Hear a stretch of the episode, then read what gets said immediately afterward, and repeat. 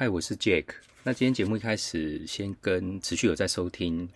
我们 Parkes 节目的听众，就是说一下抱歉，在我们的一零七跟一零八这两集，我上传的时候没有特别注意到，其实是没有声音的嘛。然后有一些听众大概就会是私讯我，或是直接在官网上有留言，然后我重新再上传了哈。所以如果你没有听到，或者一开始听怎么都都没有声音，这样你可以再。回去听一下哈，那我下次会再多留意一下哈，因为你知道有些东西你做的很熟悉，你不会一直重复听嘛。因为本身我自己录已经听一遍，然后我在做后置的时候也会再听一遍，输出之后一般就不会再听一遍。那我今天这一集想跟大家分享，就是看到了一个新闻啊，然后他讲就是说聪明买 ETF，然后年年赚百分之三十。我先讲这个题目哈，如果你持续有在听我这个节目，呃，我们其实。会决定你靠投资累积出来的资产啊，或者是说，比如说我们设定一个百万、千万或是亿万的退休金，怎么累积出最后这个金额？其实有三个最主要的要素嘛，一个就是你可以放多少的本金，第二个是你的投资报酬率，第三是你的持股时间。那这边讲的年年赚百分之三十，也就是我们一直在讲的年化报酬率百分之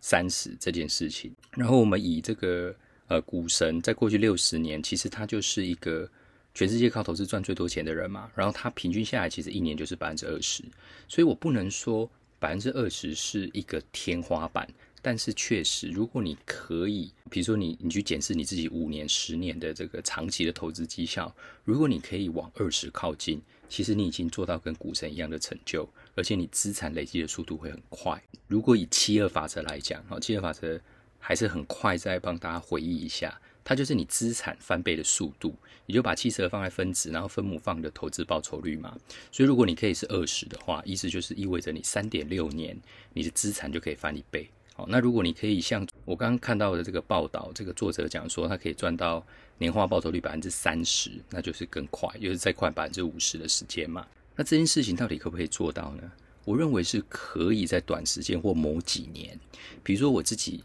在二零二零年的第一季进场美股，把我的股票某某个状况是利用肺炎疫情，美股熔断四次，台股瞬间跌到八千点的这个时间，我尽可能把我的现金都去买股票。那报到今年的第一季，其实我的大部分的投资资产是翻一倍嘛，所以两年翻一倍，其实我在过去两年的平均每一年可能就是百分之三十六，可是不可能天天过年啊。也就是说，我们如果把你的投资时间轴拉长，甚至你去看股神过去六十年的投资绩效，它平均下来是二十，没错。可是它也有蛮多年度是达不到二十，甚至是负的都有可能。所以，如果你的年化报酬率每一年的投资绩效，你再加一个时间的这个因子，我想是没有人可以啊做到超过百分之二十，至少在。从现在看起来的过去六十年，然后因为只有一个人做到，那就是股神嘛。那如果你做到，那其实现在股神就不会叫巴菲特，就是你的名字。然后我一直在讲这件事情，所以有时候那个媒体报道他在讲一件事情，或者是给你一个一个新闻，其实它是非常片段，哈，它是很局部的。那投资人可能以为说，哇，那 ETF 那么好赚，我我只要照他讲的这个方法去买 ETF，我不就可以年年赚百分之三十，甚至超越股神的投资绩效？当然没有这么容易。那我今天会再讲一点点它的细节。它那个整篇文章的重点其实是在讲五个最佳买 ETF 的进场时机。那基本上我自己不是呃百分之百呃同意啦。好，那我就挑两个我特别特别有一些想法的来跟大家分享。那第一个就是说，他说你其实可以在外资大买台股的时候，你进场买 ETF。某个程度就是这些大户啊，哈，外资法人哈，你去追踪他的动向，只要他们有有开始大买台股，你就跟着买。那我先跟大家讲一件事情，就是很多人喜欢看这些呃外资的进出动态，或者他现在在追捧哪一些主流股或是个股，这些外资法人的报告，你如果跟着他做，其实你都是第二手、第三手，而且某个程度是落后的指标。而且常常外资最喜欢给的就是，比如说个股的目标价嘛，现在到底是买进或者是卖出，目标价上看多少或跌到多少？我告诉你哈，其实以长时间大数据来看，就是他设定的那个目标价或他看的方向对的比例，其实不到五成哦。意思就是说有超过一半以上，其实他都是猜错啊。那如果既然猜错，那你就自己去猜嘛，就跟丢铜板其实二分之一的几率是一样。好，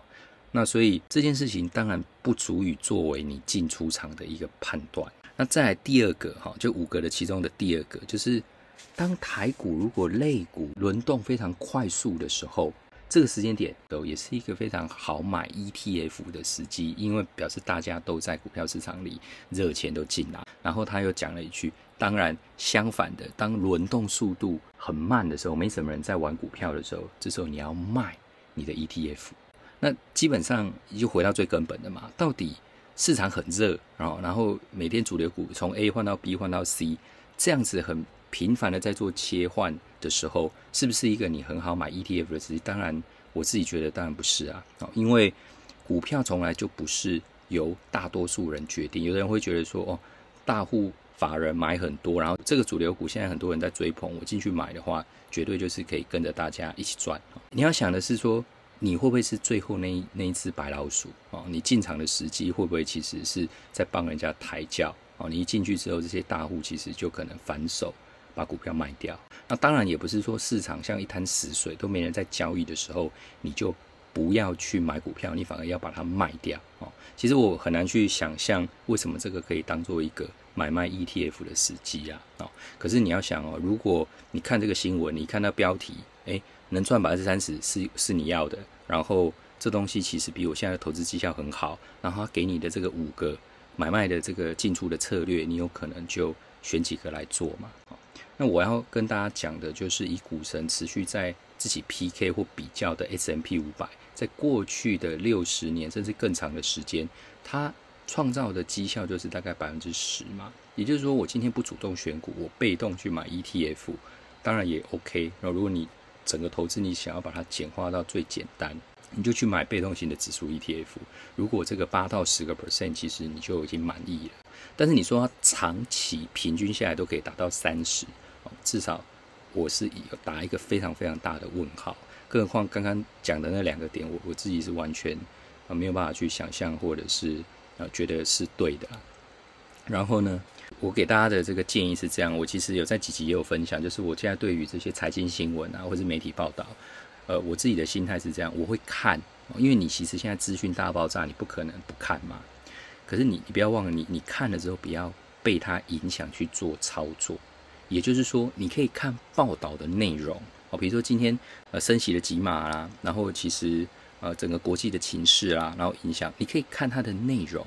可是它给你的结论或者是投资的方向，甚至是买卖的参考，你就完全要拉回你自己的投资心法跟逻辑。也就是说，你自己其实已经有一套百分之百你可以呃自己控制啊，不受到外在环境影响的一个操作逻辑跟策略。然后这些新闻其实它只是让你知道最新的一个状态，这些最新的消息只是让你有一个这样的参考资料，但是不是用这个参考资料去做买卖判断。就是一半的 input 来自于这些新闻，因为我们不可能自己去掌握所有这些东西嘛。但是最后面的这个买卖，你还是要自己掌握住，你还是要回到自己的手上，千万不要再